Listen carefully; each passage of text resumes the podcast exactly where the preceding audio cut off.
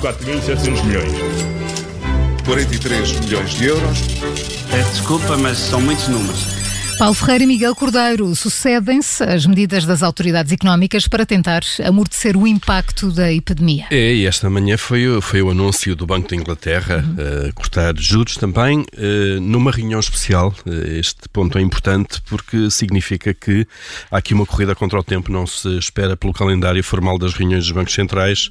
Então o Banco da Inglaterra esta manhã anunciar o corte de meio ponto na sua principal taxa de referência para 0,25%. Isto basicamente é a taxa que o Banco bancos centrais emprestam dinheiro aos bancos comerciais, eh, que influencia depois eh, eh, o nível das taxas de juros que os bancos comerciais praticam para particulares e empresas.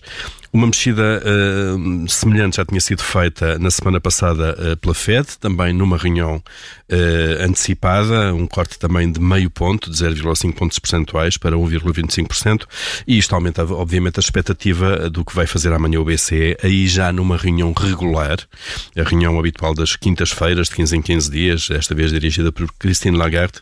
Vamos saber o que é que o, que é que o BCE faz, sendo que a margem de manobra do BCE já é mais reduzida, os juros já são negativos, eh, e, portanto, o efeito de corte é muito menos sentido na economia.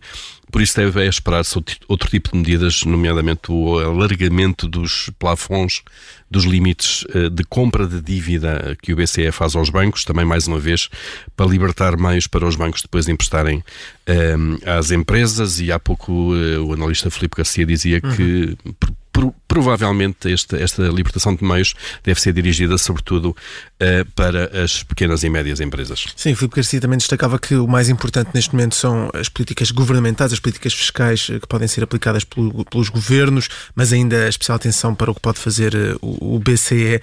Um, e nesta, nesta semana em que começou com grandes perdas nos mercados, depois dessas quedas da segunda-feira, agora continua o clima de correções, é o segundo dia de ganhos, esta hora o PSI 20 está em alta, com um crescimento de, uh, de cerca de 2%. É uma tendência europeia, está tudo no verde, um, tal como aconteceu já ontem no, nos Estados Unidos. Uh, as bolsas fecharam com ganhos a rondar os 4%, quase, quase nos 5%. Mas uh, olhando para, para os mercados de hoje, Há um outro dado em destaque uh, provocado pela falha no negócio da Cofina, uh, que não conseguiu comprar a, a média capital, desistiu deste, desistiu deste negócio. Esta notícia chegou de, de madrugada e teve já um impacto no, nos mercados esta manhã.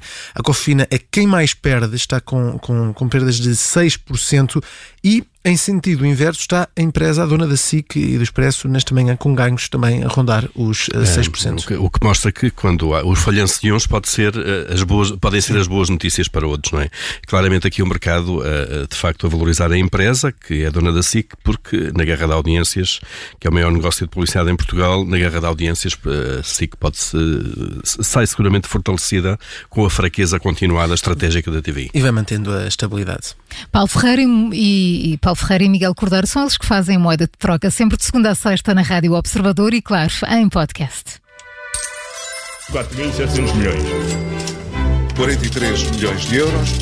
Peço desculpa, mas são muitos números.